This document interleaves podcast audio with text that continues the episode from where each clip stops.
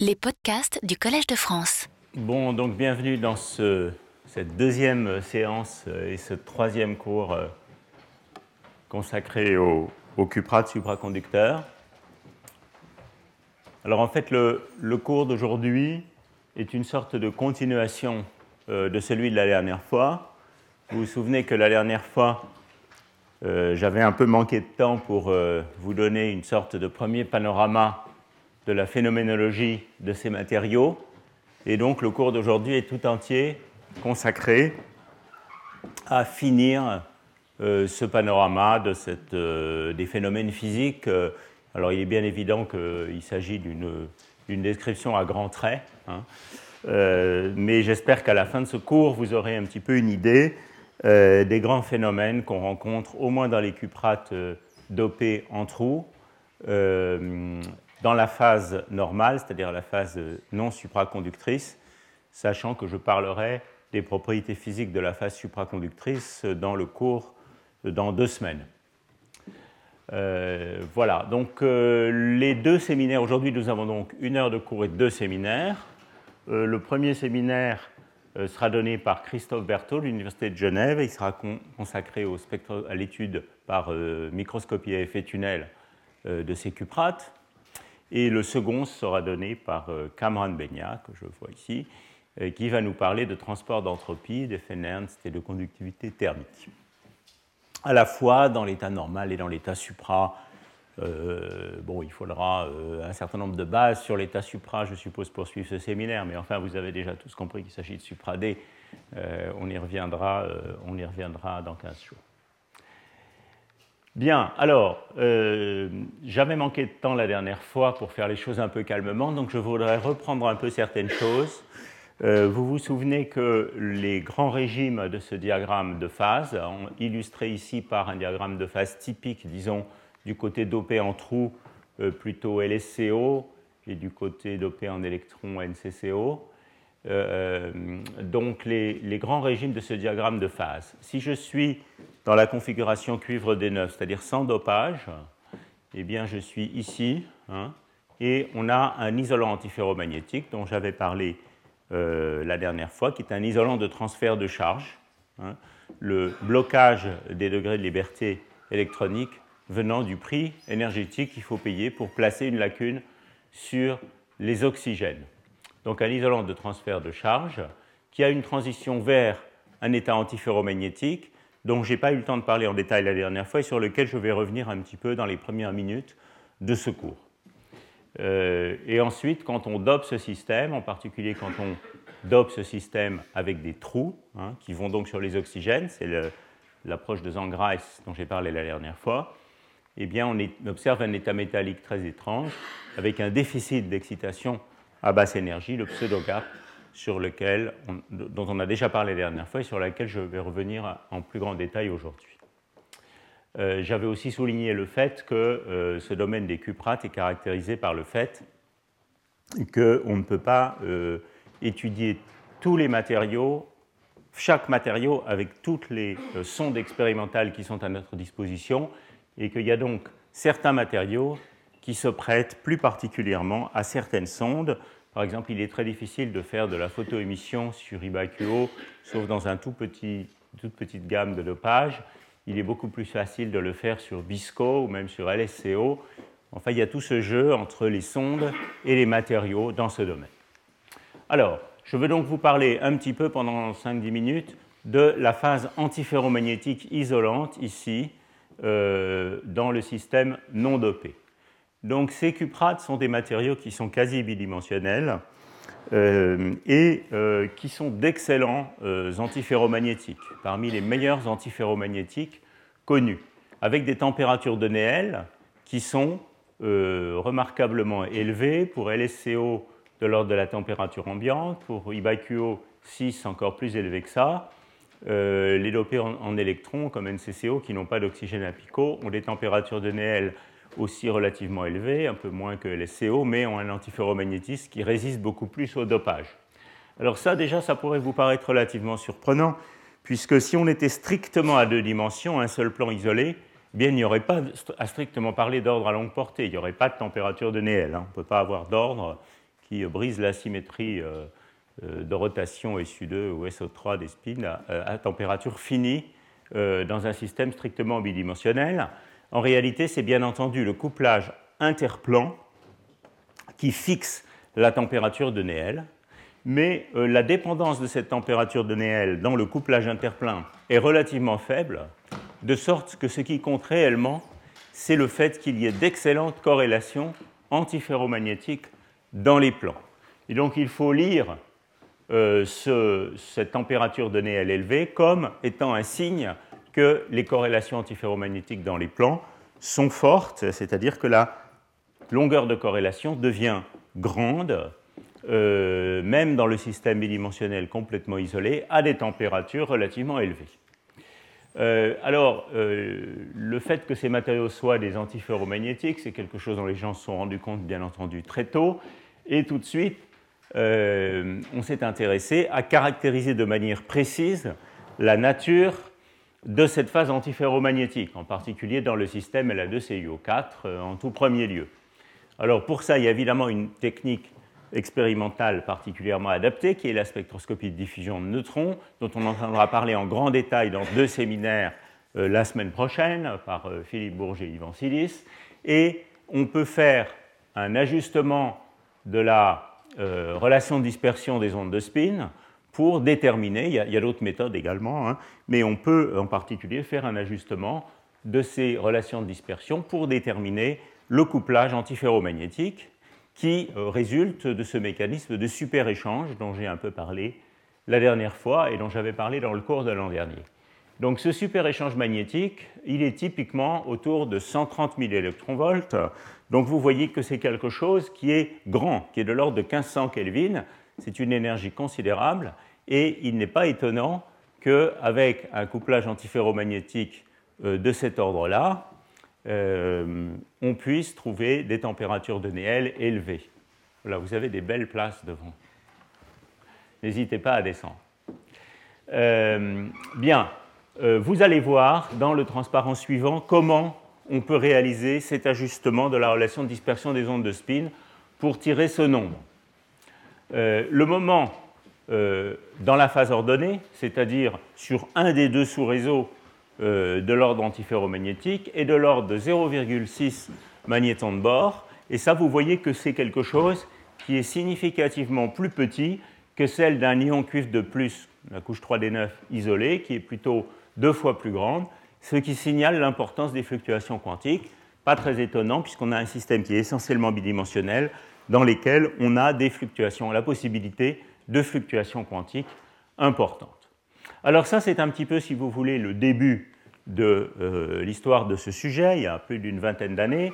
Euh, dans les années plus récentes, il y a eu des travaux plus précis euh, qui ont raffiné ce fit de la relation de dispersion des ondes de spin, en particulier ce travail-là de Coldea et collaborateurs, qui montre qu'en plus de ce couplage à deux entre spins plus proches voisins, il y a également un couplage de type couplage de plaquettes, c'est-à-dire qui est un terme de ce type qui fait intervenir quatre orbitales du cuivre sur euh, une plaquette comme ceci. Voilà. Donc il y a en fait, euh, bien, entendu, il y a aussi des termes second voisins euh, de type SISJ. Hein.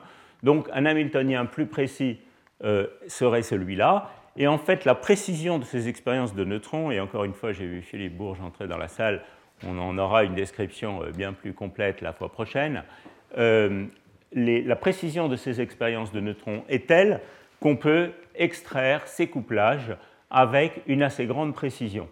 Alors ce que vous êtes censé voir sur ces deux images, qui, il faut bien l'admettre, ne sortent pas extrêmement bien, c'est que dans un système où il y aurait seulement J, hein, c'est le, calcul qui est ici, eh bien, on n'a pas en fait de variation de la relation de dispersion des ondes de spin le long de la zone de Brillouin antiferromagnétique, c'est-à-dire euh, le, carré emboîté dans euh, la grande zone de Brillouin euh, du système bidimensionnel.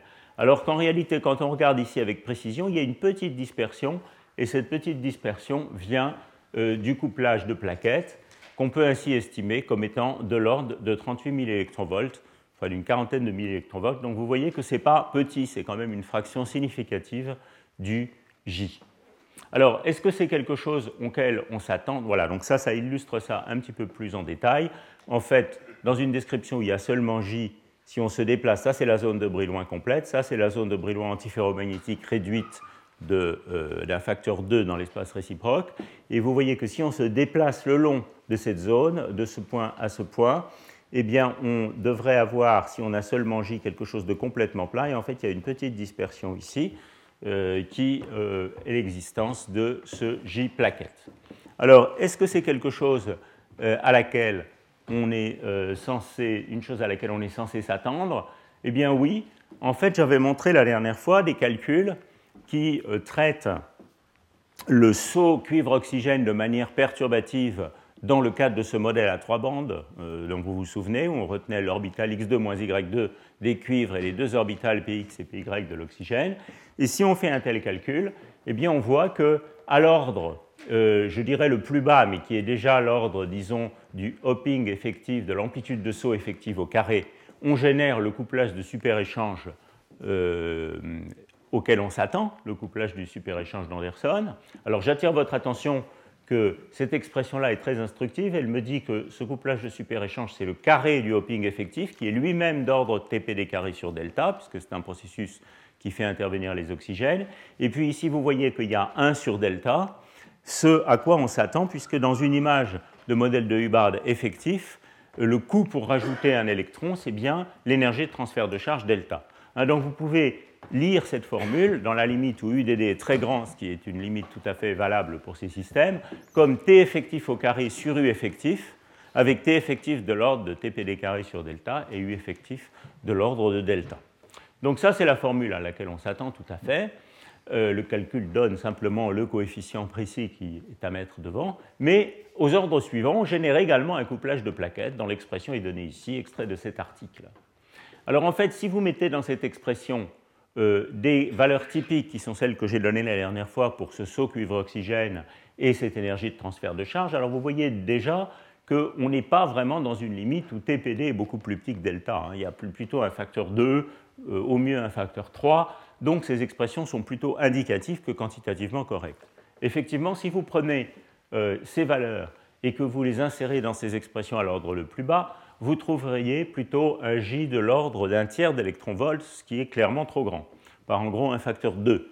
Donc ça veut dire qu'en fait, un calcul plus précis aux ordres supérieurs va réduire cette valeur, et effectivement, c'est ce qui est fait en assez grand détail dans cet article. Ici, ce que vous voyez, c'est J euh, calculé, normalisé à la valeur perturbative qui est là, donc c'est 1 dans la limite TPD égale 0, si vous voulez, et au fur et à mesure qu'on augmente TPD, qu'on sort du régime perturbatif, eh bien, on a une courbe qui baisse. Et vous voyez que pour TPD de l'ordre de 1,3 IV, ici euh, des valeurs typiques ont été prises pour U et delta, eh bien effectivement on arrive tout à fait à une valeur euh, qui est une réduction par en gros un facteur euh, entre à peu près 3, disons, de cette estimation qui est là. Hein. donc ça, il faut le lire comme on prend ce nombre et on le multiplie par en gros 0,3 et ça donne une valeur pour J qui est tout à fait compatible avec les 100 ou 120 ou 130 000 électronvolts euh, qui sont mesurés par neutrons. Hein.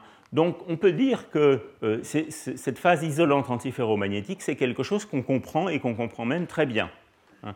On la comprend quantitativement euh, du point de vue des couplages antiferromagnétiques par le calcul et par les expériences de neutrons et d'autres expériences de, RMN, de diffusion euh, Raman-résonante, euh, etc.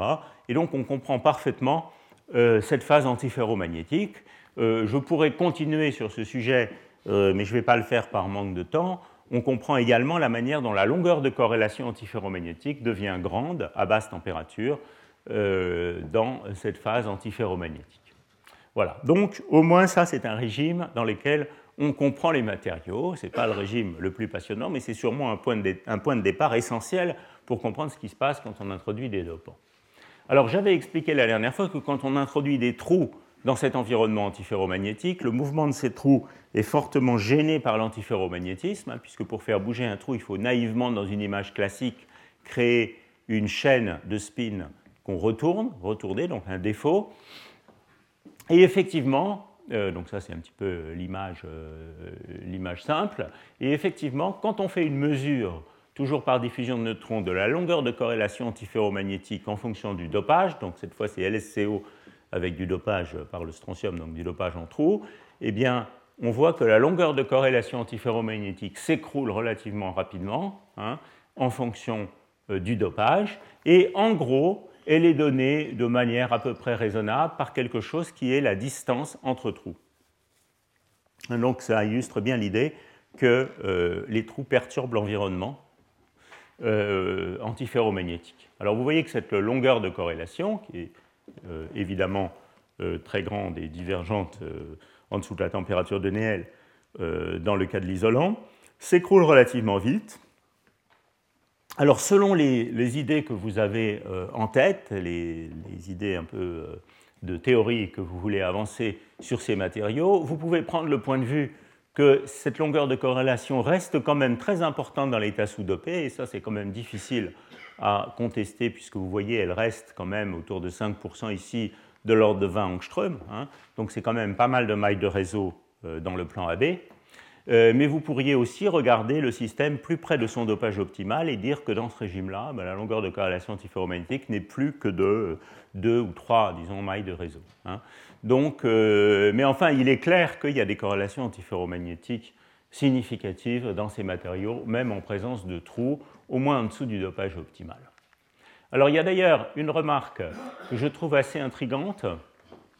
Je ne suis pas sûr qu'elle ait été beaucoup, euh, qu'il y ait eu beaucoup d'élaboration sur cette remarque, mais qui a été faite dans un article relativement récent de Hando, enfin une dizaine d'années, qui montre que euh, si on fait des, mesures de transport très propres sur LSCO, hein, donc on a ce, je vais revenir euh, à, la, fin de ce séminaire sur les différents régimes de transport. Donc vous voyez ici, on a, un système qui peine à devenir un métal, et puis au fur et à mesure qu'on introduit des porteurs de charge, devient un métal euh, de meilleur en meilleur. Et si on utilise cette résistivité pour la convertir en mobilité, hein, donc la mobilité sigma égale n mu donc, euh, pour trouver la mobilité, il suffit de prendre la résistivité et puis euh, de multiplier par NE. Eh bien, vous voyez que euh, si on prend pour N le nombre de trous dans le système, c'est-à-dire essentiellement X, on obtient une courbe pour la mobilité en fonction de x qui a une décroissance, une dépendance en x qui est pratiquement celle de l'inverse de la longueur de corrélation antiferromagnétique. C'est-à-dire que, c'est, au moins de point de vue qualitatif, cette euh, représentation elle a le mérite de faire sentir que le mouvement des trous est euh, inversement corrélé à la portée des interactions antiferromagnétiques. Clairement, le mouvement des trous et l'antiferromagnétisme se font la guerre dans ce système puisque la mobilité est inversement proportionnelle à la longueur de corrélation, c'est-à-dire la taille des domaines ordonnés, euh, des domaines corrélés dans le système dopé. Alors vous voyez que cet antiferromagnétisme, euh, du, point de vue ordre à longue portée, s'écroule extrêmement rapidement avec le dopage. Hein. Ça, c'est la frontière antiferro, ici, par à peu près de la température ambiante qui s'écroule. Et vous voyez qu'à quelques pourcents, elle a complètement disparu, ce qui serait différent du côté dopé en électrons.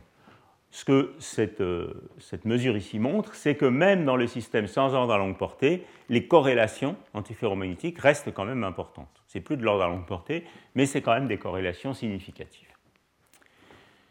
Voilà, donc euh, c'est à peu près tout ce que je voulais vous dire sur euh, ce régime antiferro. Et comme on l'a vu la dernière fois, ce régime antiferromagnétique fait place à un état métallique ici, euh, mais un état qui est caractérisé par la perte euh, de poids spectral dans toutes les spectroscopies pratiquement qu'on peut faire à basse énergie et l'ouverture d'une sorte de pseudo-gap, ce n'est pas vraiment un gap complet, hein, c'est quand même un état métallique, mais d'une déficience d'état excité qui correspond à certaines régions de la surface de Fermi. Donc c'est ce fameux pseudo-gap dont on a pas mal parlé déjà la dernière fois.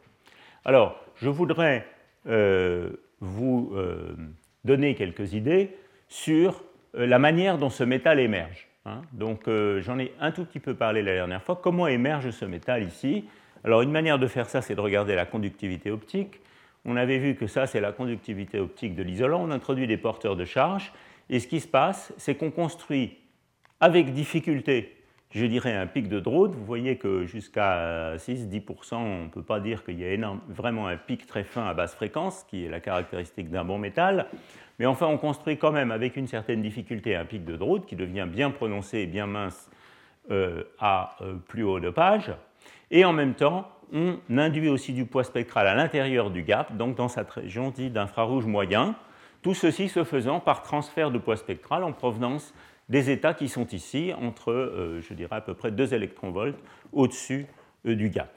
Donc il y a transfert de poids spectral à la fois vers cette région d'infrarouge moyen et vers cette région du pic de Drude. Ça, c'est pour LSCO, ça, c'est pour IBAQO. Vous voyez que c'est tout à fait similaire. Alors, ce que je voudrais faire maintenant, c'est euh, essayer de contraster ça à ce qu'on trouve dans d'autres isolants de mode dopés. Hein, est-ce que cette conductivité optique, c'est quelque chose qui est si étrange que ça euh, Ou est-ce que c'est quelque chose qu'on trouve dans d'autres isolants de mode dopés? Quelles sont véritablement les caractéristiques des cuprates qui sont euh, communes, je dirais, à d'autres isolants de mode dopés et pour lesquels on a quand même un certain nombre de théories pour comprendre ce qui se passe? Et quelles sont les autres caractéristiques qui sont vraiment particulières et exotiques qui posent des questions fondamentales pour lesquels on n'a pas forcément de théorie établie. Donc c'est ça que je voudrais faire dans les minutes qui viennent. Alors, euh, le poids spectral qui est transféré dans le, pic de Drude, il est en gros linéaire en fonction du dopage. Je ne vais pas discuter ici s'il s'extrapole vraiment à zéro ou pas, qui était l'objet de cet article en fait, mais euh, en tout cas, il croît quand on augmente le dopage. Hein. Donc de ce point de vue-là, le nombre de porteurs disponibles, au sens du poids du pic de Drude dans la conductivité optique, c'est bien quelque chose qui croît comme le nombre de trous. Bien, alors, pour contraster ça avec ce se passe, pour comparer ça avec ce qui se passe dans un isolant de mode plus conventionnel, euh, regardons un système bien, bien, connu, bien caractérisé, qui est LATIO3. Donc LATIO3, j'en ai parlé un peu l'année dernière, c'est une perovskite tridimensionnelle avec un électron D, donc on est tout à fait à gauche des métaux de transition, à la différence du cuivre qui est complètement à droite. Euh, on a un électron dans la couche D, dans LATIO3, euh, qui occupe une, orbitale T2G trois fois dégénérée. C'est important, vous vous souvenez que euh, j'ai insisté la dernière fois sur le fait qu'une des caractéristiques très particulières des cuprates, c'est qu'on avait une orbitale non dégénérée. Ici, on a trois orbitales essentiellement dégénérées et un, électron D dans ce système. Mais si je regarde la conductivité optique en fonction de la fréquence, eh bien vous voyez, c'est un isolant ça, c'est l'isolant, un LATIO3 avec un petit gap qui est là de 0,2 eV seulement. Et puis, quand on induit des porteurs de charge, alors soit par dopage en strontium, soit par, euh, soit par changement de la concentration en oxygène, donc on dope en trou, hein, comme dans La2CO4, eh bien on voit aussi émerger un pic à basse fréquence, avec aussi des transferts de poids spectral entre la région immédiatement supérieure au gap et puis la région, je dirais, infrarouge moyen, ici, puis finalement le, pic de Drude et le poids spectral dans le pic de Drude varie linéairement en fonction du dopage. Donc vous voyez que de ce point de vue, au moins pour les grandes caractéristiques de la manière dont euh, la conductivité optique se comporte en fonction du dopage, il n'y a pas une différence vraiment euh, très grande entre ces titanates dopés en trou et les cuprates dopés en trou. Alors évidemment, si on regarde de manière plus fine, euh, avec beaucoup plus de finesse, la manière dont le temps de relaxation qu'on extrairait d'une formule de Drude varie ici en fonction de l'énergie, on va voir des différences. Mais de ce point de vue-là, en tout cas, il n'y a pas de grande différence. Donc est-ce qu'on peut au moins expliquer ça? Bon, euh, déjà ça c'est relativement surprenant. Vous voyez ce nombre de porteurs qui varie linéairement en fonction du dopage. Pourquoi? Parce que vous avez un système qui, lorsqu'il n'est plus dans une phase magnétiquement ordonnée, et LATIO3, euh, pareil, euh, est un antiferromagnétique, mais quand on le dope, l'antiferromagnétisme disparaît vite. Eh bien, ce système, il a une grande surface de Fermi. Hein. Il a une surface de Fermi, tout au moins c'est ce que nous disent, disons, les calculs de structure électronique, et c'est ce que nous dirait le théorème de Luttinger, dont j'ai parlé l'année dernière. Il nous dirait qu'on a une surface de Fermi grande avec ce qu'on appelle le volume de Luttinger, c'est-à-dire tout simplement que le volume de la surface de Fermi ramené euh, à la surface de la zone de Brillouin eh bien, compte le nombre d'électrons. C'est-à-dire pas x, mais 1 moins x, hein, le nombre d'électrons. Euh, donc, euh, reste une grande surface de Fermi qui occupe essentiellement la moitié de la zone de Brillouin quand x est petit. Donc si on est quelqu'un euh, qui vient de la structure de bande, tout simplement, des électrons sans interaction dans un potentiel périodique, eh bien on dirait qu'on devrait avoir un moins, x, euh, moins x porteur de charge, hein, puisqu'on a une surface de Fermi qui contient un moins x électrons, ou un plus x porteur de charge de type trou si vous voulez. Bon. Euh, eh bien, ce n'est pas ça qu'on voit dans, la dans le pic de Drude. Ce qu'on voit, c'est un, un, poids du pic de Drude qui varie comme x. Bon. Donc ça, c'est quelque chose qui est bien connu et qui est aussi bien compris. Hein. J'avais parlé l'année dernière d'approches de type Gutzwiller ou de type boson-esclave ou dans des versions beaucoup plus raffinées de type champ moyen dynamique qui permettent de comprendre les excitations d'énergie finie et, ces transferts de poids spectraux. Mais enfin, disons, la description de basse énergie de tout ça est à peu près la même. Euh, dans toutes ces approches, on comprend bien qu'on a une grande surface de Fermi avec le volume de Luttinger, à moins x sur 2, mais en même temps un petit poids du pic de Drude qui ne croît que linéairement en x. Hein. Euh, ce petit poids du pic de Drude euh, va avec le fait que de toutes les excitations à une particule possible dans le système, seule une petite fraction ressemble à des électrons, ressemble à des bonnes, sont des bonnes quasi-particules de Landau, et cette fraction, elle, qu'on appelle Z, qui est le poids des quasi-particules de Landau, eh bien cette, fraction Z croît comme X. Et dans ces descriptions les plus simples, ce poids est uniforme sur toute la surface de Fermi. C'est-à-dire qu'on garde une grande surface de Fermi, mais avec un poids des quasi-particules qui est seulement qui est très fortement réduit par les corrélations proportionnelles au nombre de trous sur l'ensemble de la surface de Fermi. Alors, ce qui veut dire aussi qu'il apparaît dans le système une échelle de cohérence caractéristique, c'est-à-dire une échelle d'énergie au-dessus de laquelle on détruit les quasi-particules. Très concrètement, ça veut dire que si on faisait une expérience de spectroscopie de photoémission, on verrait plus de pics de quasi-particules à une température au-dessus de cette échelle, qui varie comme x fois une largeur de bande ou une énergie de Fermi nue. Bien, alors ça, c'est si vous voulez la description standard qui euh, résulte de théories bien établies du dopage d'un isolant de Mott. Alors avec les conséquences sur la masse effective des porteurs, euh, qui en l'absence de couplage antiféro divergerait comme 1 sur x. Euh, je reviendrai dans le cours prochain sur le fait que cette divergence est régularisée par le couplage antiféromagnétique et aussi un comportement de type liquide de Fermi de la résistivité. Alors, est-ce que ça, ça marche dans les titanates? Eh bien, oui, ça marche bien. Euh, vous voyez ici, alors faites attention parce que malheureusement ces auteurs ont eu le mauvais goût euh, de remplacer X par un moins X. Le, matériau qu'ils considèrent ici, c'est euh, strontium X La 1 moins X TiO3. Donc ici, c'est près de X égale 1 qui est l'isolant de Mott et près de X égale 0 qui est l'isolant de bande. Bon, mais enfin, vous voyez ici que effectivement, ça marche puisqu'on voit que la susceptibilité magnétique et le coefficient gamma de la chaleur spécifique ont tendance à être renforcés et même devenir grands quand on s'approche de l'isolant de Mott, et puis de retrouver le comportement de bande, qui est celui-ci ici, quand on s'approche de l'isolant de bande STO, où, y aurait, où la couche 3D serait complètement vide. Hein. Donc vous voyez que cette description euh, de Brinkman-Rice, elle marche bien pour les titanates, et on peut continuer ça. Elle marche également bien pour la résistivité. Si je regarde la résistivité en fonction de T carré, eh bien, vous avez quelque chose qui, à basse température, ici, même dans le système avec seulement 5% de trous, euh, est bien en T carré, et puis vous voyez des déviations qui signalent le fait que cette échelle de cohérence devient petite quand on se rapproche de l'isolant de Mott. On peut aussi regarder l'effet Hall. L'effet Hall, c'est quelque chose de très important sur lequel je vais revenir dans un moment euh, pour les cuprates. Si vous regardez l'effet Hall, ces théories donc le nombre de Hall, hein, qui est euh, dans la physique des semi-conducteurs euh, une quantité qu'on utilise presque systématiquement pour déterminer le nombre de porteurs. Pourquoi? Parce que quand on a un seul type de porteur, le nombre de Hall, c'est moins 1 sur NC, donc ça contient des constantes universelles, et N, qui est la densité de porteurs. Donc on utilise le nombre de Hall pour extraire la densité de porteurs.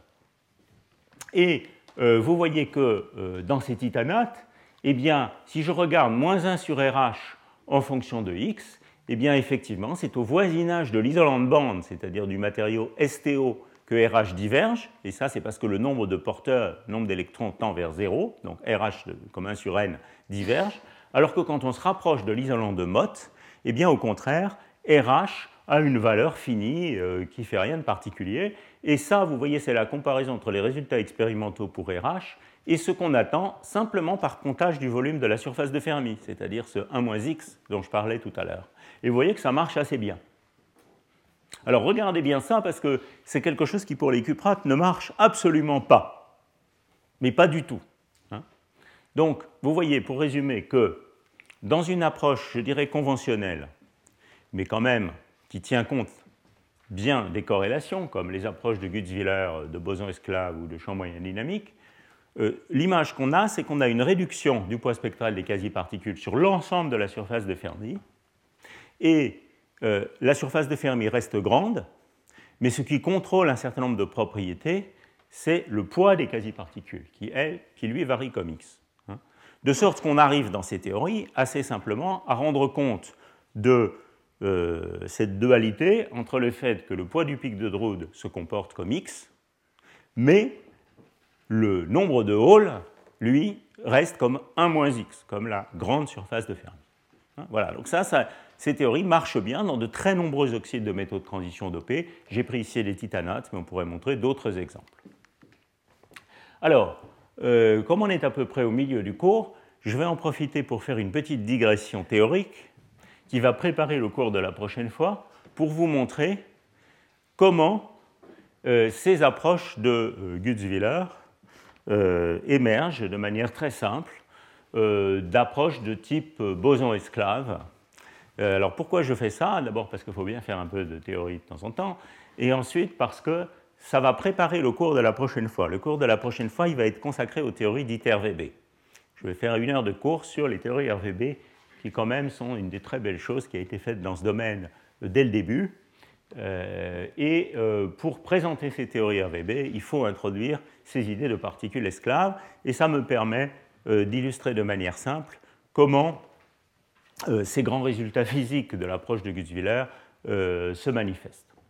Alors, l'idée de ces approches de boson-esclave, donc il va y avoir quoi 10 minutes, peut-être un peu plus, d'intermezzo théorique. Alors, dans ces approches de boson-esclave, ce qu'on fait, c'est qu'on augmente l'espace de Hilbert on augmente l'espace de Hilbert, c'est-à-dire qu'au lieu d'avoir, alors prenons un cas simple, prenons par exemple le modèle TJ, la limite U infini du modèle de Hubbard, où j'ai trois états par site, vides, euh, occupés par un spin vers le haut, par un spin vers le bas, eh bien on décide d'introduire des états additionnels, ce qui semble a priori une idée très bizarre. Pourquoi compliquer le problème? Eh bien c'est parce qu'en fait, euh, la contrainte de non-double occupation euh, va, avec, grâce à ces états additionnels, se manifester comme une relation linéaire une égalité et pas une inégalité, ce qui va être beaucoup plus facile pour euh, imposer euh, cette contrainte dans le cadre d'approches de champ moyen. Ça, c'est, si vous voulez, la version technique euh, qui justifie ces approches.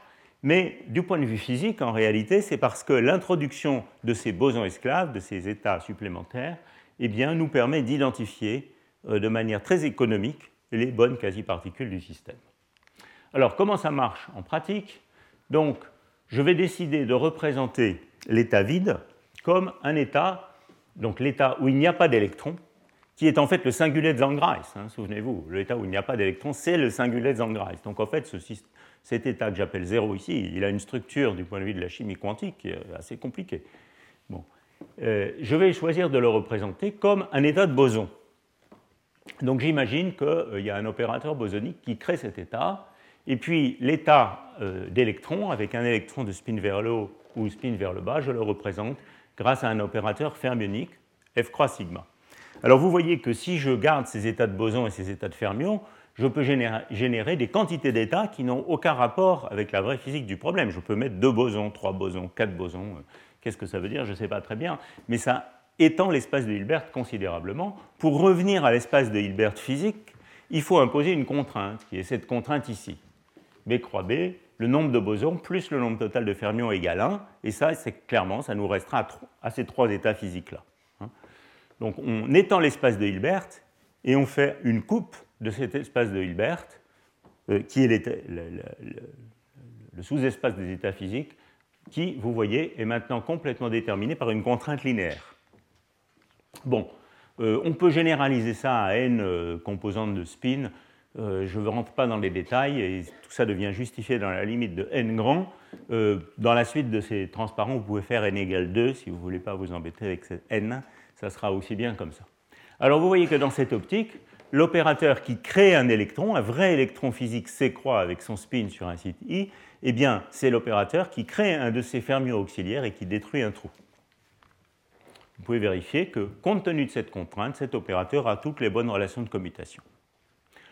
Alors maintenant, vous pouvez réécrire l'hamiltonien. Alors encore une fois, là, je considère l'hamiltonien du modèle de Hubbard à U infini, c'est-à-dire le modèle TJ à J égale 0. Hein, donc c'est un modèle avec beaucoup de corrélations qui interdisent les doubles occupations électroniques. Et vous voyez que vous pouvez réécrire cet hamiltonien de cette manière, simplement en remplaçant C croix par cet opérateur. Et dans cet hamiltonien, eh bien, euh, les trous et les pseudo-fermions bougent ensemble. Quand on détruit un trou, on crée un pseudo-fermion. D'accord? Voilà. Et cet Hamiltonien est évidemment à considérer avec cette contrainte pour revenir au sous-espace physique.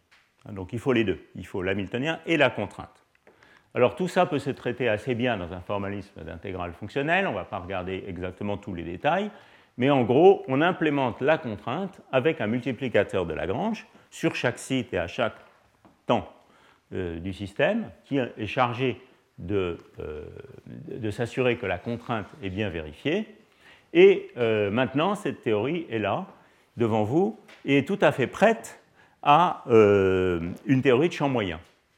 Alors la théorie de champ moyen euh, à laquelle, la plus simple, c'est la théorie de champ moyen dans laquelle, eh bien, tout simplement à basse température, ce boson condense. Alors le boson ici, le boson dit esclave. Pourquoi est-ce qu'on l'appelle esclave? Eh bien parce qu'il est lié au mouvement du pseudo-fermion. Hein. il le suit dans son mouvement il est chargé de, la contrainte. Ils sont liés par la contrainte. Euh, eh bien, donc, à basse température, cette théorie de champ moyen consiste à condenser ce boson de manière uniforme sur tous les sites, hein, également dans l'espace réciproque. Donc, on a une condensation uniforme, et c'est évidemment cette amplitude de condensation qui va déterminer le poids des quasi-particules. En effet, si vous regardez cette contrainte, hein, vous voyez que ceci compte le nombre d'électrons dans le système, hein, puisque les pseudo-fermions, ils comptent aussi les électrons. Et donc, si vous condensez B, vous voyez que B carré, c'est 1 moins le nombre d'électrons, c'est-à-dire exactement le dopage. Donc, B carré, c'est le dopage. Et ceci vous dit que C croix devient un bon fermion multiplié par un facteur qui est la racine carrée du dopage, ce qui doit être lu comme les bonnes quasi-particules du système sont des fermions, mais avec un poids spectral réduit qui est de l'ordre du dopage. Donc vous voyez que euh, le point col, de le, champ moyen de ces approches, vous donne immédiatement euh, des quasi-particules de Landau qui sont uniformes sur la surface de Fermi, avec un poids spectral euh, Z égale delta, tout simplement, qui est proportionnel au nombre de trous qu'on a ajoutés. Alors, ça, c'est le premier paramètre variationnel, le boson esclave. Le second paramètre variationnel, c'est le multiplicateur de Lagrange, qui est en fait devient complexe au point col, de sorte que I lambda est bien réel. Et tout ce que fait ce paramètre variationnel, ce second paramètre variationnel, c'est de modifier le potentiel chimique de manière que le théorème de Luttinger reste vérifié. Vous pouvez très facilement vérifier que euh, le théorème de Luttinger est exactement vérifié par ces équations de champ moyen, de sorte que la surface de Fermi de ce système, dans cette description, reste la grande surface de Fermi dont le volume compte l'ensemble des électrons, c'est-à-dire 1 moins x. Donc vous voyez comme ces théories sont économiques, vous avez deux paramètres variationnels, un paramètre variationnel qui est l'amplitude de condensation du boson esclave, qui est le paramètre, le poids spectral des quasi-particules Z, et un autre paramètre variationnel qui est chargé de régler la taille de la surface de Fermi en accord avec le théorème de Luttinger. Alors, c'est une description d'ordre zéro. Vous voyez que c'est exactement ce qu'on appelle le point col, c'est-à-dire pour l'hamiltonien de champ moyen, euh, l'hamiltonien de champ moyen effectif est un hamiltonien de fermion libre, donc les quasi-particules ont une durée de vie infinie. Hein. Donc ce sont des théories qui sont très primitives si on les prend comme ça, en ce sens qu'on a des, quasi-particules parfaites, hein, qui n'ont pas de temps de vie fini. Pour aller au-delà, il faut euh, faire des approches plus sophistiquées de type champ moyen dynamique qui permettent de réintroduire tous les états excités et un temps de vie fini pour les quasi-particules, mais la physique de basse énergie de ces approches plus sophistiquées n'est autre que celle-ci qui remonte à Brinkmann et Rice, Gutzwiller, et qui sont reformulées ici dans un langage de boson esclave. Donc euh, voilà un peu l'histoire euh, des euh, bosons esclaves et des théories de Gutzwiller. Et encore une fois, je, fais ça ici aujourd'hui parce que je vais utiliser ça la prochaine fois pour vous parler de ces théories d'ITER-VB, donc de liens de valence résonante, qui permettent d'avoir des éclairages très intéressants sur les grands régimes du diagramme de phase des cuprates. Bon, alors revenons un petit peu à mes titanates et à mes cuprates. Donc vous voyez, les résultats importants, c'est ça un poids de quasi-particule qui est le dopage, une masse effective qui va diverger comme 1 sur le dopage au moins quand J égale 0, et puis une grande surface de Fermi qui compte 1 moins delta électron, ou 1 moins x électron. Si on veut aller plus loin, encore une fois, si on veut déduire, si on veut vraiment caractériser tous ces transferts de poids spectraux, eh bien, on peut le faire avec ces théories de champ moyen dynamique.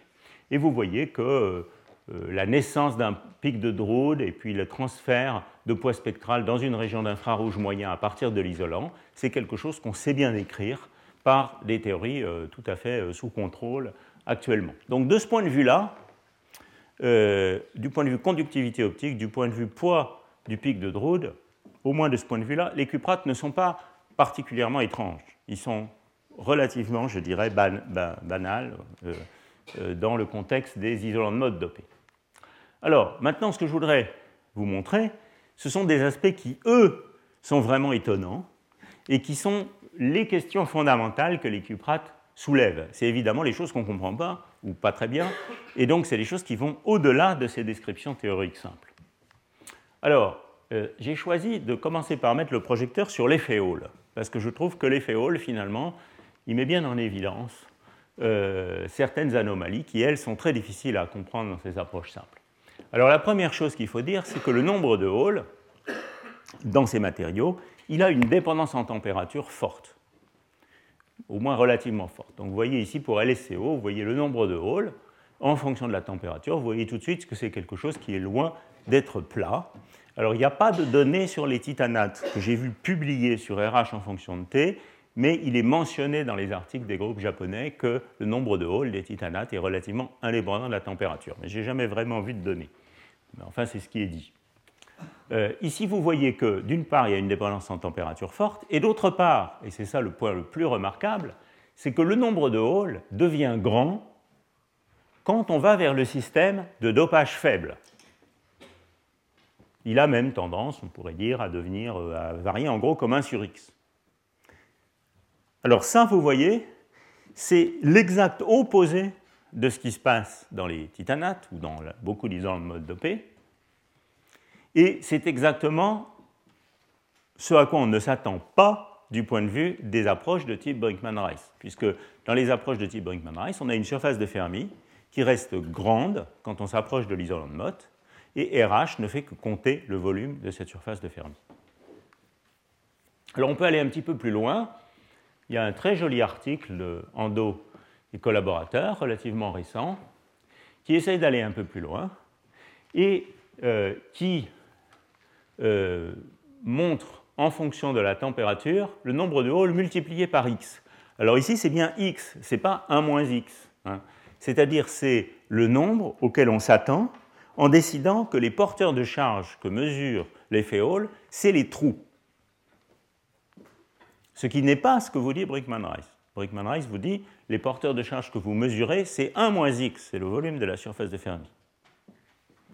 Mais bon, comme vous voyez, RH euh, devient grand quand x devient petit, l'idée naturelle, c'est que ces mesures de Hall, vous dites que c'est bien euh, x qui est mesuré par l'effet Hall. Alors multiplions RH par x et regardons la dépendance en température. Alors vous voyez que la valeur 1, ici, dans cette représentation, elle correspond précisément à dire que, eh bien, on a exactement X porteurs de charge introduits par dopage. Alors vous voyez que ce qui se passe, c'est que tout se passe comme si à basse température, ces cuprates voulaient atteindre une valeur qui soit relativement proche de 1, en particulier à bas dopage. À bas dopage, on a l'impression qu'on va bien vers 1. Donc l'effet Hall vous dit j'ai X porteurs de charge, et non pas 1 moins X, et que par contre, à très fort dopage ici, on retrouve un effet Hall plus ou moins indépendant de la température et bien compatible avec le volume de l'Ujinger. Par ailleurs, si on va à très haute température, même pour un système de dopage intermédiaire, on a l'impression qu'on retrouve aussi le, volume de Luttinger. Donc il y a une sorte de crossover en fonction de la température. Disons, si j'interprète ces données, il y a une sorte de crossover entre un régime de haute température où on, a, où on aurait une grande surface de Fermi et un régime de basse température où, d'une certaine manière, la surface de Fermi serait euh, fractionnée et ne contiendrait plus que X porteurs de charge. Alors si vous vous souvenez de ce que j'ai montré la dernière fois sur la photoémission résolue en angle, sur lequel je vais revenir maintenant, c'est bien ce qu'on voit. C'est-à-dire on voit bien qu'à basse température et à bas dopage, eh ce système n'arrive pas à avoir des bonnes quasi-particules sur toute la surface de Fermi, mais que ces quasi-particules sont concentrées sur une petite région de la surface de Fermi qui sont des arcs de Fermi, qui apparaissent en photoémission comme des arcs, des, petites régions sur lesquelles les quasi-particules bien définies existent. Le reste de euh, la zone de Brillouin étant mangé par le pseudo-gap. Alors ça, on peut le voir sur ce composé à 2%. Si je, euh, si je fais des mesures, ces gens font des mesures jusqu'à des températures beaucoup plus hautes, vous voyez, jusqu'à 900 K, et ça, c'est assez remarquable. Donc, vous voyez, ce qu'on voit ici, c'est qu'à très très très haute température, on retrouve peut-être le volume de Luttinger. Et puis, il y a un crossover. Ici, on atteint une espèce de plateau où on est proche de 1. Et donc, ça, ça décrit une sorte d'évolution entre une grande surface de Fermi, qui est celle des calculs de structure de bande à haute température, et une surface de Fermi cassée en arc à basse température. Disons, quand on met l'ARPES et ses résultats d'effet Hall ensemble, ça devient particulièrement inspirant. Bon, donc j'avais parlé, et euh, Henri Aloul euh, en a parlé plus en détail encore la dernière fois, de cette troncation partielle de la surface de Fermi qui correspond au pseudo-gap. Je vous avais montré les résultats de photoémission. J'y reviens donc seulement très très rapidement. Je vais passer sur ces slides assez vite. Vous vous souvenez que euh, donc la photoémission mesure la fonction spectrale pour retirer un électron du système, en première approximation tout au moins. Euh, et ce qu'on voit, c'est que dans ces régions proches des directions diagonales, ça maintenant c'est le quart de la zone de Brillouin, le point gamma est là, le point pipi est là. Vous voyez qu'ici, dans cette direction diagonale, ça c'est la surface de Fermi à laquelle on s'attend par les calculs de structure électronique. Vous voyez qu'ici, dans cette direction diagonale, eh bien, on a un bon pic de quasi-particules dans ces mesures de Kaminsky sur Bisco, alors que dans la région antinodale, ici, eh bien, on n'a pas de pic de quasi-particules, d'une part, on a quelque chose de très large, donc de courte durée de vie, et on a un recul du point d'inflexion ici, qui correspond à un déficit d'excitation à basse énergie, on a très peu d'excitation ici, qui est l'ouverture de ce pseudo-gap. Donc ça, c'est la traduction avec une sonde beaucoup plus précise, parce, enfin beaucoup plus, elle n'est pas plus précise, mais elle est plus raffinée parce qu'elle est résolue en cas, de euh, ce que je montrais ici, c'est-à-dire de la troncation de la surface de Fermi quand on euh, va dans les régions sous-dopées. Donc voilà les fameux arcs de Fermi. Ça, c'est un, plan, une représentation d'intensité de la fonction spectrale pour différents dopages. Vous voyez qu'à très bas, dopage, eh bien, on a juste une toute petite région avec des quasi-particules qui ne sont même pas très intenses près des nœuds. Et puis cet arc de Fermi commence à croître quand on se rapproche du dopage optimal ou, si vous voulez, quand on sous-dope, le pseudo-gap, c'est-à-dire le fait que des excitations disparaissent ici, se met à envahir de plus en plus euh, ces régions antinodales, et à, aller même vers les nœuds. Bon, je reviendrai sur l'état supraconducteur euh, au cours 4. Voilà, donc ça vous l'avez déjà vu la dernière fois, c'est le pseudo-gap vu en ARPES.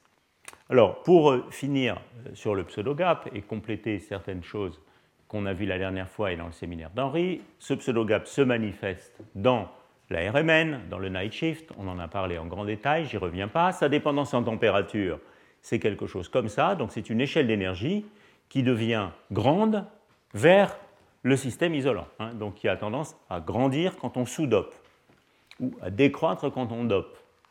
Hein. Et vous voyez que son échelle de grandeur, son ordre de grandeur typique, n'est pas si différente des couplages magnétiques J présents dans le système. Donc de là à penser que c'est précisément le super-échange et les corrélations magnétiques qui ont tendance à créer ce pseudo-gap, euh, il n'y a qu'un pas euh, qui, euh, à mon avis, a toutes les raisons d'être franchi. Alors, c'est quelque chose qui se manifeste aussi dans la chaleur spécifique. Je ne pense pas que j'avais montré ces courbes la dernière fois.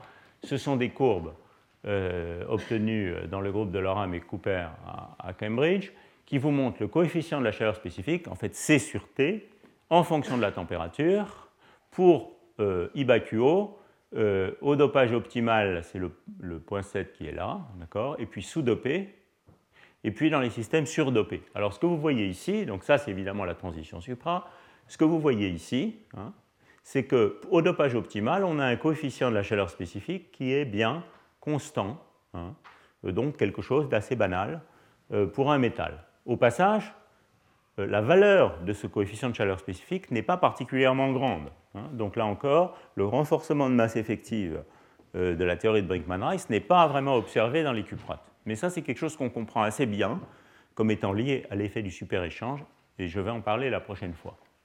En revanche, quand on sous-dope, à partir du dopage optimal, vous voyez qu'on a ici quelque chose qui est un comportement de poly euh, auquel on s'attend, et puis on a une baisse de ce coefficient de chaleur spécifique, donc ça veut dire une chaleur spécifique qui n'est plus linéaire en température, à basse température, ce qui traduit bien, puisque le coefficient gamma mesure la densité, une densité d'état, ce qui traduit bien une baisse d'état excité euh, quand on baisse la température. Donc ça, c'est la signature en chaleur spécifique de l'ouverture du pseudogap. Quand on va du côté surdopé, c'est-à-dire à droite du dôme supra, en revanche, ce phénomène n'est pas là, les choses sont bien plates au-dessus de TC. Alors, ces expériences supposent, et c'est pour ça qu'elles sont quelquefois prises avec des pincettes, elles supposent une soustraction du spectre de phonons, hein, de la contribution des vibrations du réseau à la chaleur spécifique, ce qui est toujours une opération délicate. Euh, je signale au passage qu'il y a des méthodes de calorimétrie euh, grâce à la spectroscopie de photoémission euh, PUM probe qui ont permis, euh, au moins dans le cas au dopage optimal, qui ont permis de confirmer au moins la forme, disons, euh, qualitative de ces courbes. Donc, euh, parce qu'elles mesurent, ces, ces, méthodes sont censées mesurer directement la chaleur spécifique électronique. Bien, donc le message sur ce coefficient gamma, c'est que d'une part, il n'y a pas de fort renforcement de masse effective dans ces systèmes, et d'autre part, l'ouverture du pseudogap se manifeste comme une perte d'excitation à basse température, aussi dans la chaleur spécifique. Alors, cette ouverture du pseudogap, c'est quelque chose qui se manifeste aussi dans d'autres quantités physiques.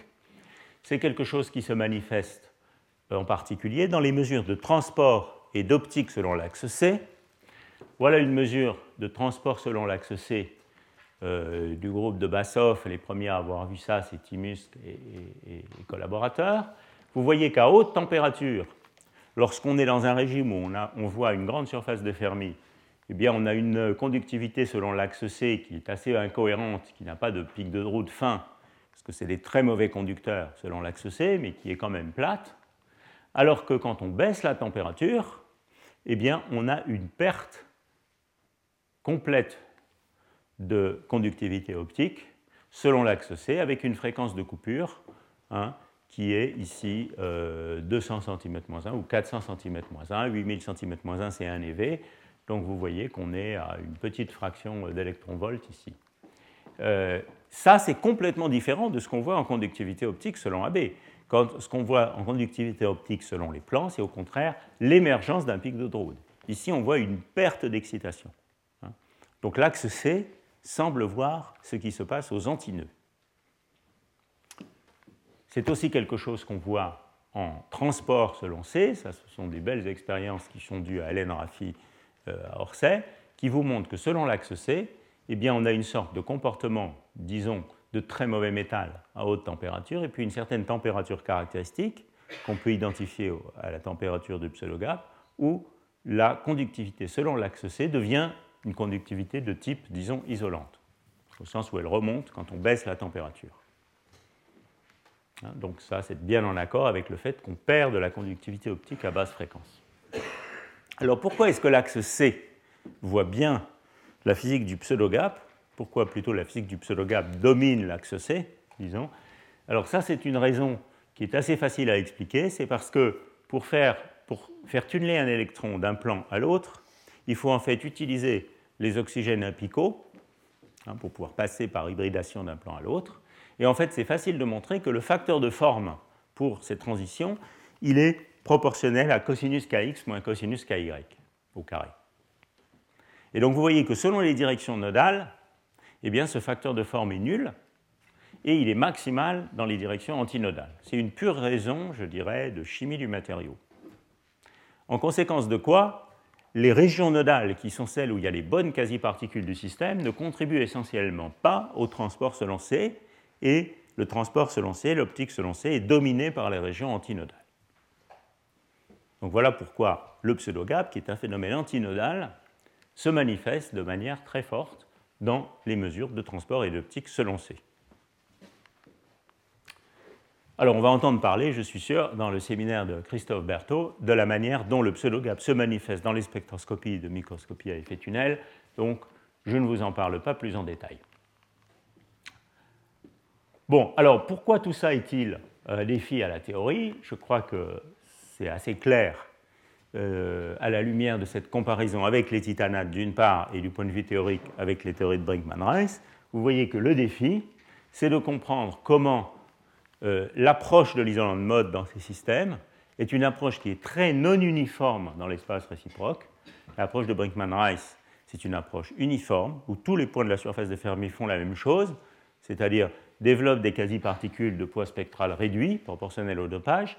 Ici, clairement, ces systèmes choisissent une approche de l'isolant de mode qui est très originale, dans laquelle les quasi-particules sont maintenues dans les régions nodales, détruites dans les régions antinodales, et l'approche de l'isolant de mode ne se fait pas par réduction à zéro du poids spectral sur toute la surface de Fermi, mais plutôt par contraction des zones où les quasi-particules sont bien définies, c'est-à-dire par contraction de la taille de ces, arcs de Fermi. Hein, au moins si on regarde les choses dans un régime de température intermédiaire. Euh, donc euh, voilà le défi, c'est de comprendre cette, euh, route particulière, ce chemin particulier vers l'isolant de Mott que choisissent ces métaux, qui n'est pas celle des théories les plus, je dirais, les plus établies du dopage d'un isolant de Mott. Euh, les questions clés qui se posent à propos du pseudogap, on en a déjà parlé la dernière fois.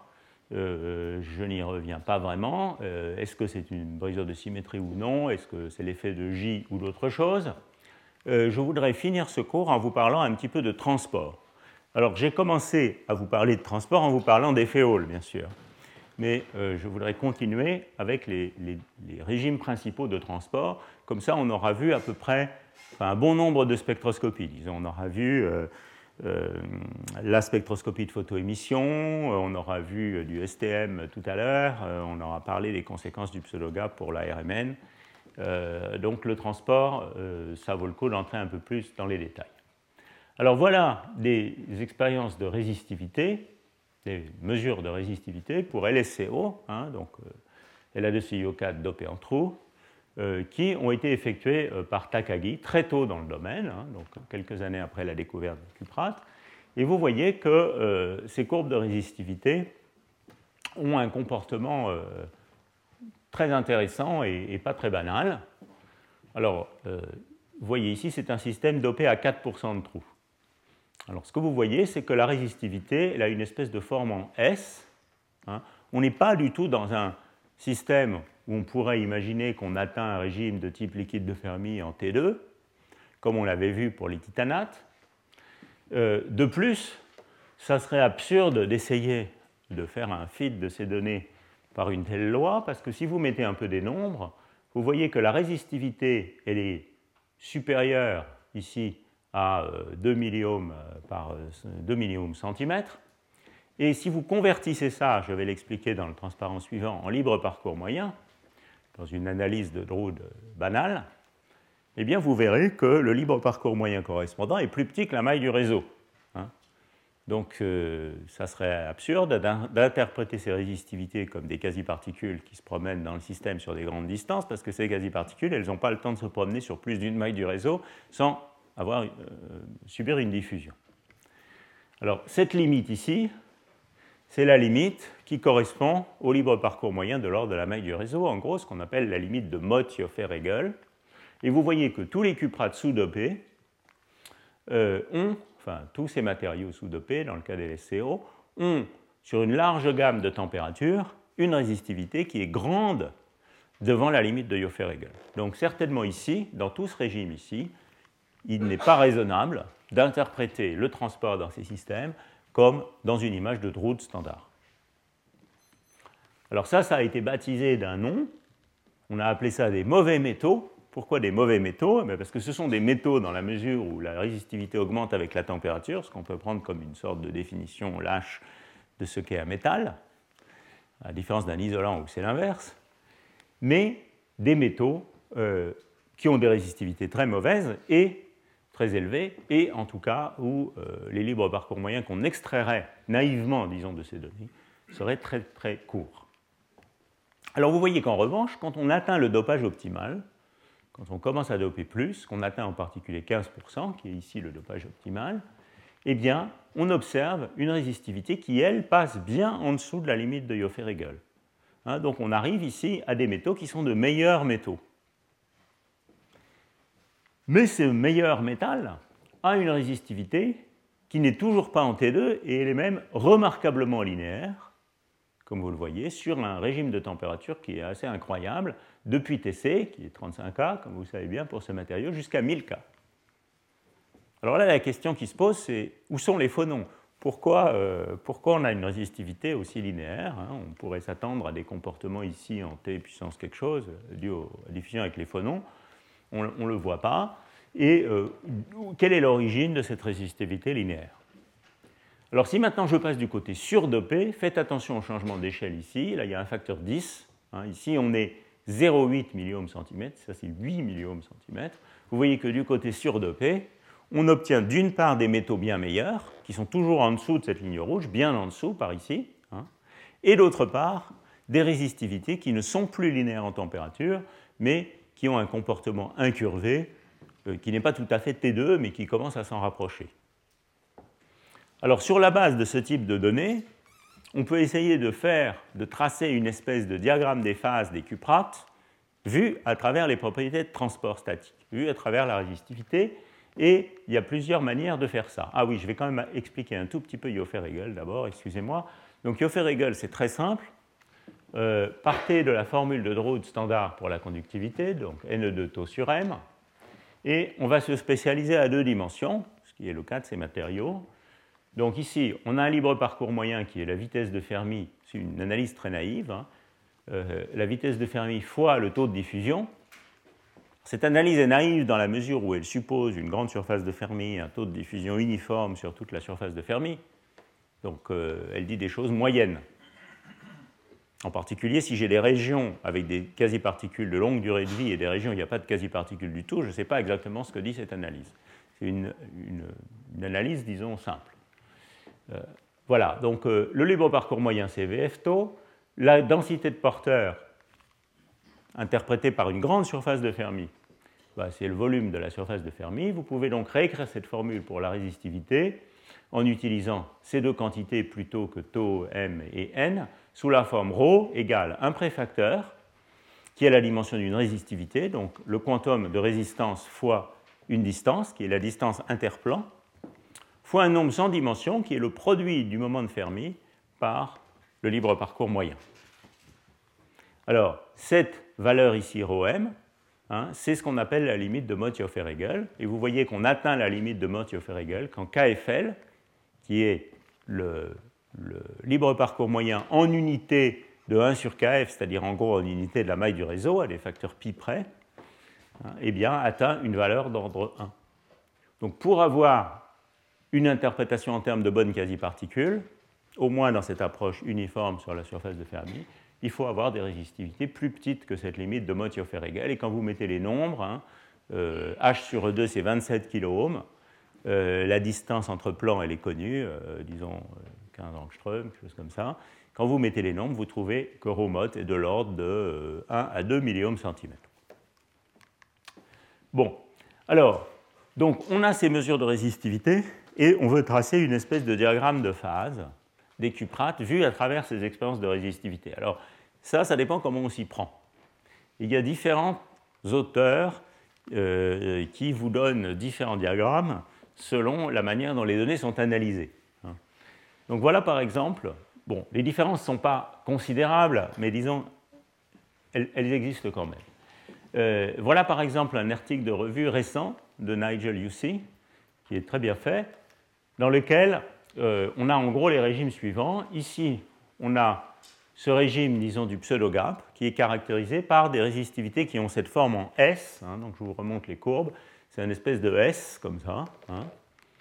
Euh, et euh, cette ligne-là est tracée en essayant d'identifier un espèce de genou ici, qui sépare un régime, je dirais, quasi linéaire, mais vous allez voir qu'il n'est pas si linéaire que ça en fait, et un régime où la résistivité s'incurve. Donc ça, c'est ce régime-là. Ici, on a un régime du côté surdopé où on commence à retrouver une résistivité courbée, à basse température tout au moins. Et puis entre les deux, dans cette représentation, on a une espèce d'éventail de résistivité linéaire qui est particulièrement étendu euh, au dopage optimal, ça tout le monde est d'accord, et puis qui s'étend de part et d'autre au fur et à mesure qu'on augmente la température. Alors ça, c'est si on considère que ceci est en gros une résistivité linéaire, ceci est aussi en gros une résistivité linéaire, comme celle-là. Alors en fait, ça, n'est pas tout à fait vrai. Quand on regarde les choses de manière plus précise, et le grand spécialiste de ça, un des grands spécialistes de ça, c'est Ando au Japon.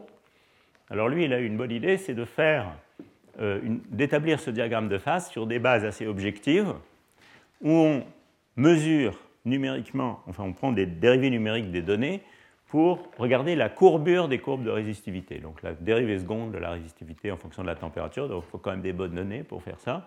Et puis on représente dans ces beaux diagrammes en couleur euh, euh, l'exposant effectif qu'on trouve. Alors une résistivité linéaire, ça fait une deuxième dérivée qui est nulle, d'accord? Donc l'exposant est zéro. Euh, la, valeur de la courbure est zéro. Et puis quelque chose de positif, hein, ça veut dire quelque chose qui est en t puissance alpha avec alpha plus grand que 1, et quelque chose de négatif, c'est en t puissance alpha avec alpha plus petit que 1. En gros, c'est ça. Alors, j'en profite au passage pour dire que le grand apport euh, de ce groupe et d'autres à ce domaine, c'est quand même pas d'avoir fait ces plots en couleur, c'est quand même la qualité des, données de transport que ces gens ont. Hein. C'est vraiment tout à fait remarquable. Euh, en particulier, vous voyez que par exemple sur ce système ici, avec les méthodes de croissance cristalline qu'ils ont, ils arrivent à avoir des conductivités métalliques sans cette remontée de, résistance à basse température dont Henri nous a expliqué qu'elle était due aux impuretés et au désordre la dernière fois. Donc ça vous donne une... On ne voit pas ces remontées, donc ça vous dit que ces échantillons sont vraiment remarquablement propres. Hein, vous voyez aussi que les résistivités sont relativement bonnes ici. Donc c'est quand même de très très très belles données de transport. Euh, et donc quand on fait ces, ces cartes, de cette courbure de la résistivité, vous voyez que, en fait, c'est particulièrement frappant pour ce matériau-là, vous voyez que le régime de résistivité linéaire, il est en fait très très concentré au dopage optimum. Hein, donc c'est la ligne blanche ici qui correspond à une valeur de la courbure qui soit zéro. Hein. Donc en fait, ce que dit Ando, c'est que quand on est au-dessus de la ligne euh, de la température caractéristique du pseudo-gap, hein, la résistivité ici, si vous voulez, elle n'est jamais vraiment linéaire. Elle a en fait une petite courbure négative, qui correspond à une courbe comme ça, euh, qui correspond à cette région ici. Et on peut, donc vous voyez ici une courbure euh, comme t puissance alpha, alpha plus petit que 1, ici une courbure comme t puissance alpha, alpha plus grand que 1, et euh, donc c'est la zone rouge ici, et puis entre les deux, il y a un point d'inflexion, et c'est ce point d'inflexion qu'on peut identifier avec la température du pseudo-gap. Et donc ici, ce type de carte a pour mérite de faire sortir de manière assez claire deux lignes de crossover. Une ligne qui est euh, la ligne de résistivité linéaire qui est quasiment concentrée au dopage optimal, au moins pour ce matériau-là, et puis une ligne ici qui est le pseudo-gap identifié en transport. Alors vous voyez que pour LSCO, là aussi, il y a une ligne de pseudo-gap assez claire. Et là, il y a un régime de résistivité linéaire qui est un peu plus étendu, mais qui est quand même assez bien concentré autour du dopage optimal. Donc vous voyez que le type de, carte qu'on obtient en utilisant ce type de représentation n'est pas tout à fait ça. Hein, c'est plutôt une représentation où euh, euh, cette zone euh, de résistivité linéaire serait beaucoup plus concentrée autour du demi-remplissage, autour du, dopage optimal. Bon, mais enfin, en gros, les points qualitatifs, en tout cas, ça c'était peut-être un peu, disons, entrer dans les détails. Les grands points qualitatifs qui apparaissent à travers ces, mesures de transport, on peut les résumer comme ça. Il y a des résistivités qui sont grandes, qui ne saturent pas à haute température, qui sont plus grandes que la limite naïve de Mottio-Ferrigel dans le régime sous-dopé, donc ce régime de mauvais métal. Le, terme est dû à Emmerich Ivelson un régime de résistivité linéaire assez mystérieux et qui a fait couler beaucoup d'encre dans ce domaine, qui pourrait être relativement concentré autour du dopage optimal. L'apparition du pseudo-gap à T étoile se caractérise par une déviation assez claire, un genou dans la résistivité, qu'on peut attribuer à une perte de scattering, une perte de canal de diffusion due à l'ouverture du pseudo-gap. Ça, c'est quelque chose qu'on voit assez bien en optique Hein, où on perd euh, de la diffusion à basse fréquence quand on passe en dessous de testa. Et puis quand on va du côté surdopé, des métaux bien meilleurs, en dessous de la limite de Mottio-Ferrigel, qui deviennent de plus en plus, je dirais, conventionnels, dans le sens où la résistivité est plus en T2, mais on n'atteint jamais vraiment si bien T2 que ça. Et il reste des anisotropies sur la surface des Fermi, j'aurai peut-être le temps d'en parler euh, vers la fin de ces cours. Voilà, bon, je crois que je vais m'arrêter là. Euh, pour résumer les questions que euh, ces expériences de transport soulèvent, clairement, ce régime de mauvais métal, c'est-à-dire des régimes de transport où la limite naïve de Mottio-Ferrigel est violée, on n'a pas de quasi-particules, mais on veut quand même comprendre le transport qui semble dominé par les interactions électron-électron, c'est quelque chose pour lequel on n'a pas tant d'outils théoriques que ça et qui euh, demande des efforts théoriques pour comprendre ce régime. Donc ça, c'est un premier point. Évidemment, une des grandes questions, c'est l'origine de la résistivité linéaire au dopage optimal, et en particulier, est-ce qu'il faut conceptuellement euh, euh, connecter ce régime de mauvais métal à haute température au-dessus de testar dans les systèmes sous-dopés et la résistivité linéaire observée au dopage optimal, dont je rappelle que on a plutôt des bons métaux. Hein, autrement dit, pour être très concret, et ça c'est à vous de choisir, euh, si vous regardez cette courbe, est-ce que vous avez tendance à voir ce phénomène comme la continuation sur une large gamme de températures de ce phénomène ici, le testar étant poussé vers le bas de sorte qu'on ne voit plus que ça et en même temps l'échelle absolue diminuant Ou est-ce qu'en réalité, ce n'est pas comme ça qu'il faut voir les choses? Il y a ici une source de diffusion dans le régime sous-dopé qui est très forte, qui conduit à ce régime de mauvais métal, qui disparaît. Et ça, c'est quelque chose qui est vraiment associé au, euh, voisinage du dopage optimal. Et ce n'est pas la même source de scattering qui est responsable de ce comportement-là que de ce comportement-là. Donc je ne pense pas que cette question soit... Euh, je, pense, suis même certain qu'il n'y a pas vraiment de consensus sur, cette question.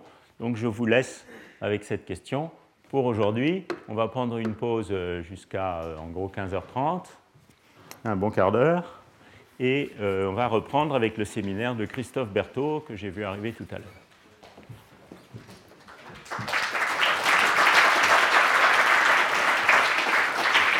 Tous les contenus du Collège de France sur www.colège-2-france.fr.